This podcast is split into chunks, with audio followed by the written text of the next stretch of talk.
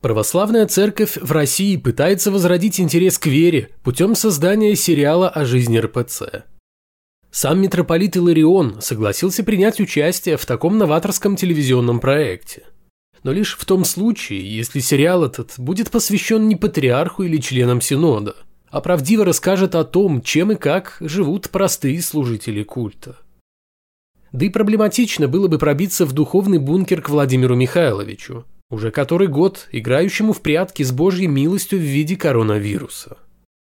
Это 340-й выпуск атеистического дайджеста. Подкаста о том, что вера – дело личное, а не государственное, а атеизм – норма жизни.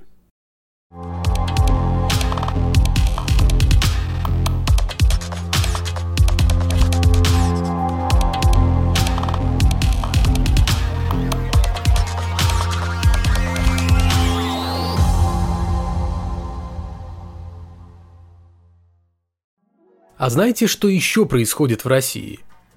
Гонение на христиан. Чистейшая правда, а не домыслы всяких там атеистов.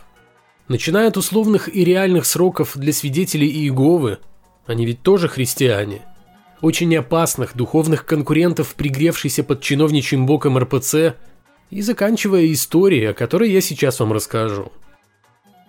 В сентябре 2021 года в одном из сел Татарстана похоронили мужчину – на его могиле установили деревянный крест. Кладбище не мусульманское, а общественное, потому никто не ждал беды. Хотя во время похорон смотритель погоста предупреждал родню покойного, что местный мула не разрешает устанавливать кресты. И беда пришла. Менее чем через месяц после похорон неизвестные спилили крест.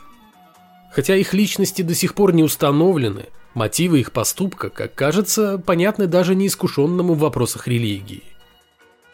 Семья усопшего обратилась в администрацию села, однако там их стали всячески отговаривать ставить новый крест. От греха подальше, чтобы снова не разгневать очень ранимых, но в то же время, конечно же, терпимых адептов некой другой религии, коих в районе насчитывается аж 98%. Участковый и вовсе предложил перезахоронить тело тоже от греха подальше и как бы чего не вышло. Опять. А уголовное дело об осквернении места захоронения приостановили. Татарстан, если кто-то не знал или, может быть, забыл, является субъектом Российской Федерации. Государство, в котором со дня на день духовность одержит окончательную победу над безбожными силами ада и прочими врагами всего русского и православного – вот только в реальности та же РПЦ, заламывая руки, пытается привлечь внимание к проблеме гонений на христиан в Африке, но в упор не замечает того, что происходит у нее под носом. Хотя кое-что общее между Россией и африканскими странами все-таки есть.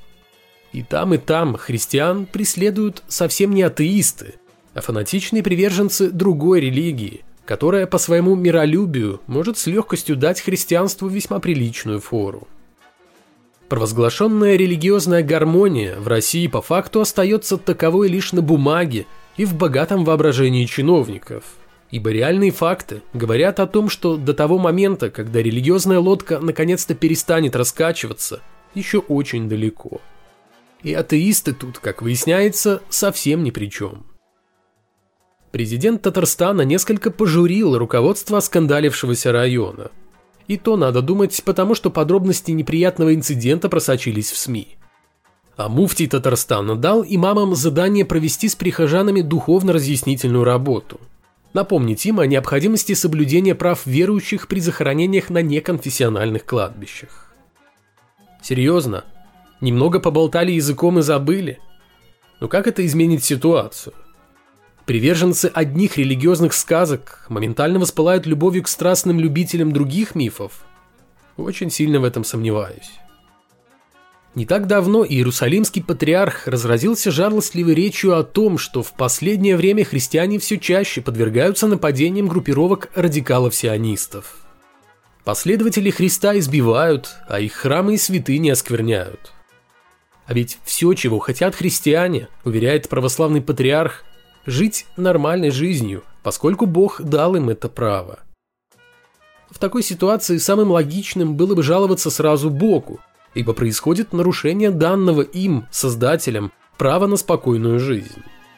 Но высокопоставленный служитель культа понимает, что ябедничать Господу бесполезно и гораздо эффективнее плакаться в СМИ, тем самым расписываясь в бессилии своего Бога и его нежелании заступаться за свои творения.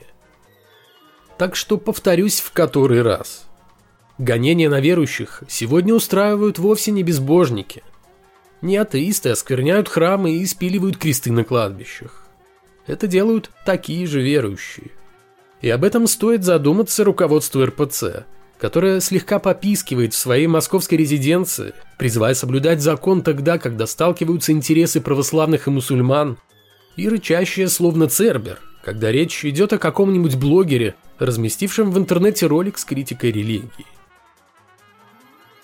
Время от времени посещает небеса не только американская проповедник женского пола Кэтрин Кэр – Хотя, стоит признать, у нее самые яркие впечатления о визитах в рай. Но и представители других конфессий. В этот раз речь пойдет об одной верующей из белорусского Жодина, которая умерла и вернулась к жизни. Болтаясь между жизнью и смертью, женщина, как выяснилось, успела совершить короткий поход на тот свет. Клиническая смерть – довольно популярный в среде верующих, но, к сожалению, ошибочный и оттого не слишком эффективный способ доказать существование загробной жизни. С того света, конечно, никто не возвращался. Но если бы возвращался, это наверняка свидетельствовало бы о том, что после смерти что-то есть. А раз так, то религия права. Проще простого. Всего-то нужно найти тех, кто побывал на небесах и вернулся на землю. Или во всяком случае тех, кто думает, что побывал на небесах и вернулся на землю. Прихожанка католического прихода Матери Божьей Фатимской в Жодино пережила клиническую смерть. Врачи спасли ей жизнь, и она поведала Ксинзо о своих посмертных видениях. Как оказалось, женщина повстречала на том свете Деву Марию. Божья Матерь приняла хорошо знакомый ей образ – тот, что женщина каждую неделю видела в храме в виде фигуры Марии на главном алтаре. Богородица сказала женщине, что ее время еще не пришло, и отправила из рая во свояси, лишь успев пожаловаться на то, что верующие мало общаются с ней и с Богом через молитвы. Знаменитый свет в конце тоннеля – это вовсе не видение входа в рай, а результат процессов, происходящих в умирающем мозге. Уровень кислорода падает, а углекислого газа напротив растет, из-за чего возникает так называемое туннельное зрение. Яркий же свет может быть результатом кратковременного всплеска работы мозга при остановке сердца, который приводит к появлению галлюцинаций. Те самые, проносящиеся за короткие мгновения кадры из жизни и видения умерших родственников. Но это же так сложно и неинтересно. Гораздо увлекательнее думать, что умирая, человек или его душа переходит в другой мир. Такой же вымышленный, как, в общем-то, и душа. Неоднократно отмечалось довольно странное обстоятельство. Перенесшие клиническую смерть и связанные с нею видения всегда встречали на том свете тех богов, в которых верили при жизни. Например, индейцы никогда не видели Христа, а христиане – индейских богов. Так что либо правы только одни, что крайне сомнительно, ибо если можно обмануть миллионы, то где гарантия, что не обманутой осталась лишь незначительная по сравнению с общим количеством верующих горстка богопочитателей? Либо не прав никто из верующих. Может быть, это не совсем праздничная тема, но следует помнить, что жизнь не стоит на месте, и хитрый план Бога, заключающийся в большой любви к своим творениям, которых он периодически одаривает смертельно опасными пандемиями, никто не отменял. А дело все опять в пандемии COVID-19, из-за которой в РПЦ значительно увеличилось количество некрологов. Умирают все, от монахов и священников до простых прихожан. И цифры смертности поражают воображение, едва ли готовая к тому, что мнимый христианский бог для чего-то решил подсократить поголовье своих рабов которых при этом очень-очень сильно любит, а потому готов раньше срока принять в своем царстве столь изощренным способом, как пандемия доселе невиданной инфекции.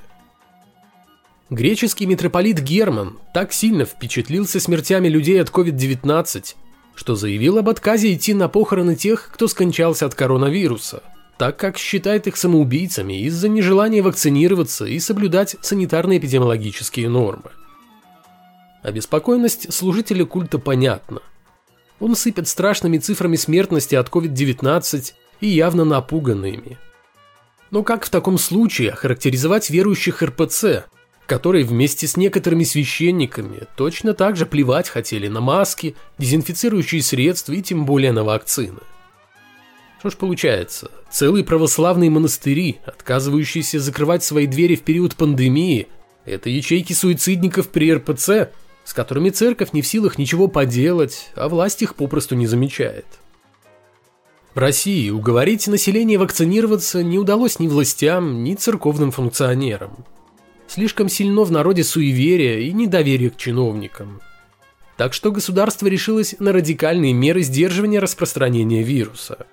Доступ в общественные места и места массовых скоплений людей по COVID-сертификатам – подтверждающим вакцинацию, наличие антител или невозможность вакцинироваться по медицинским показаниям. Когда молва о том, что государство собирается запретить посещать храмы всем, кто не вакцинировался от COVID-19, дошла до РПЦ, там решили, что религиозная организация, как невероятно важное социальное учреждение, не должна испытывать такие трудности, как доступ в церкви по QR-кодам и тем более закрытие культовых сооружений. Аргументация, которой пользовались представители РПЦ, была простой. Торговые центры, парикмахерские и музеи работают. А чем хуже православные храмы? В конечном итоге Госдума исключила культовые сооружения так называемых традиционных религий из списка учреждений, на входе в которые необходимо предоставлять сертификат о вакцинации. И в РПЦ вздохнули с облегчением. Во всяком случае, не нужно будет ломать голову над тем, что делать с падением посещения храмов из-за запрета на допуск в них тех, кто отказался от прививки. А таковых в религиозной организации очень много, в том числе и в рядах священников. В дискуссию о допуске в храмы во время пандемии встрял даже патриарх Кирилл, заявивший, что было бы совершенно немыслимо, чтобы для входа в храм от прихожанина требовалось предъявление QR-кода или какого-либо иного гражданского разрешительного документа. Что же такого немыслимого во всем этом увидел глава РПЦ, он объяснить не удосужился. Да и не нужно. Без проблем. Можно пускать в церкви всех без разбора. Но только если патриарх лично даст гарантию того, что якобы присутствующая в православных храмах Божья благодать обеспечит полную безопасность людей. Как присутствующих в храмах, так и тех, с кем они будут впоследствии контактировать. Интересно, настолько ли Владимир Михайлович верит в силу своего бога, чтобы пойти в банк И есть ли у самого патриарха ковид-сертификат? О культе мощей в дайджесте было сказано немало. Христиане пытаются представить свои странные ритуалы, основанные на поклонении останкам святых, как некую древнюю традицию, имеющую, конечно же, духовное обоснование – Дескать, рядом с костями божьих подвижников и молиться легче, и молитвы лучше доходят до Господа через посредников между ним и людьми. Посредников этих люди выдумали сами, но об этом в церкви не принято говорить вслух.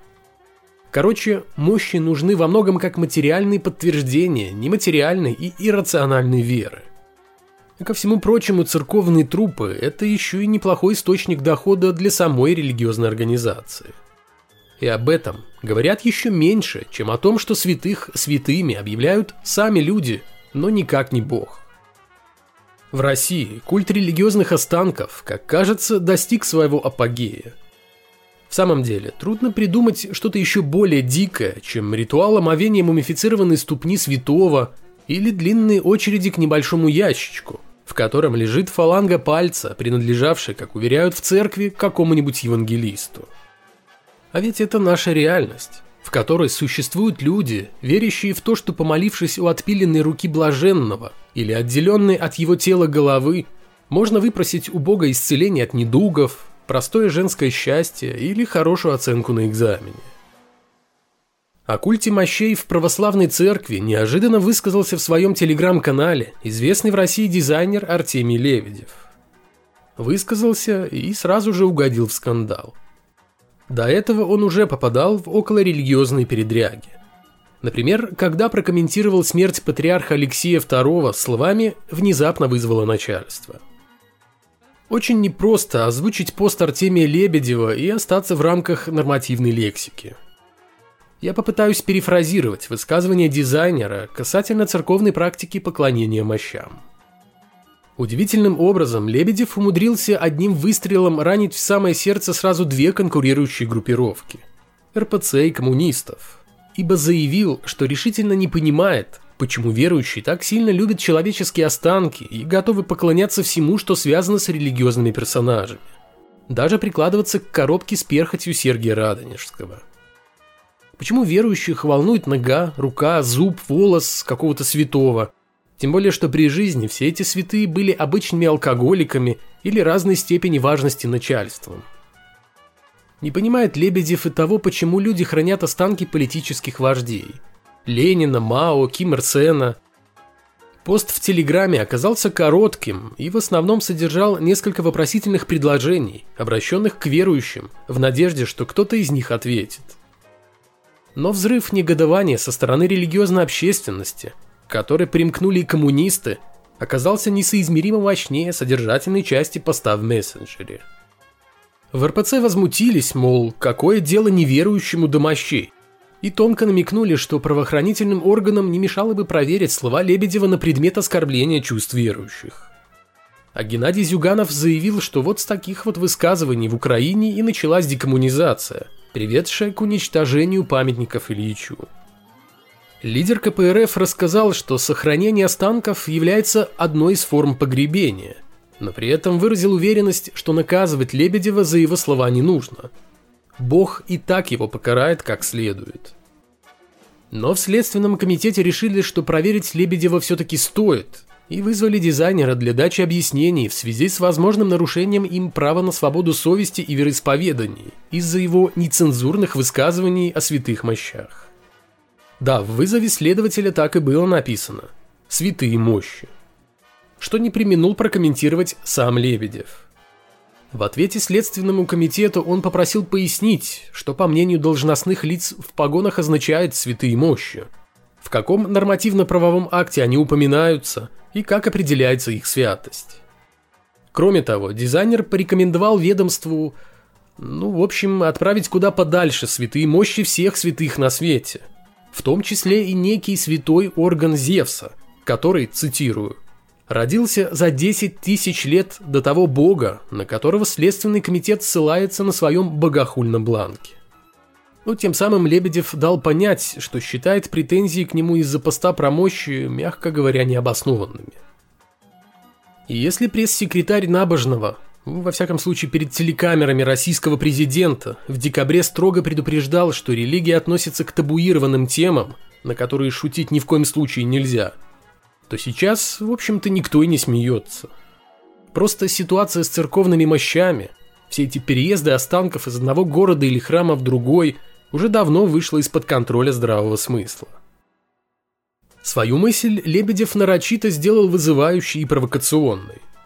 Без этого, на его мнение, мало кто обратил бы внимание. Но оценочное суждение, пусть касающееся религии и даже выраженное в грубой форме, это не тот случай, когда на человека нужно заводить уголовное дело. Никто не обязан уважать религиозную веру. Чаще всего для этого нет никаких поводов. А значит, никто не обязан и петь хвалебные оды тем, кто пытается представить нездоровую тягу к человеческим останкам как некую высокодуховную традицию. Правоохранители очень сильно возбуждаются, когда кто-то смеет высказываться о религии и о мощах в частности без должного, как им кажется, пиетета, но совершенно игнорируют тот факт, что манипуляции религиозных организаций с телами людей, которых они называют святыми или блаженными, подпадают как минимум под статью об осквернении останков умерших и мест их погребений. В законе, насколько мне известно, нет никаких оговорок насчет того, что допускается осквернять могилы в том случае, если есть подозрение, что в них покоятся останки святых.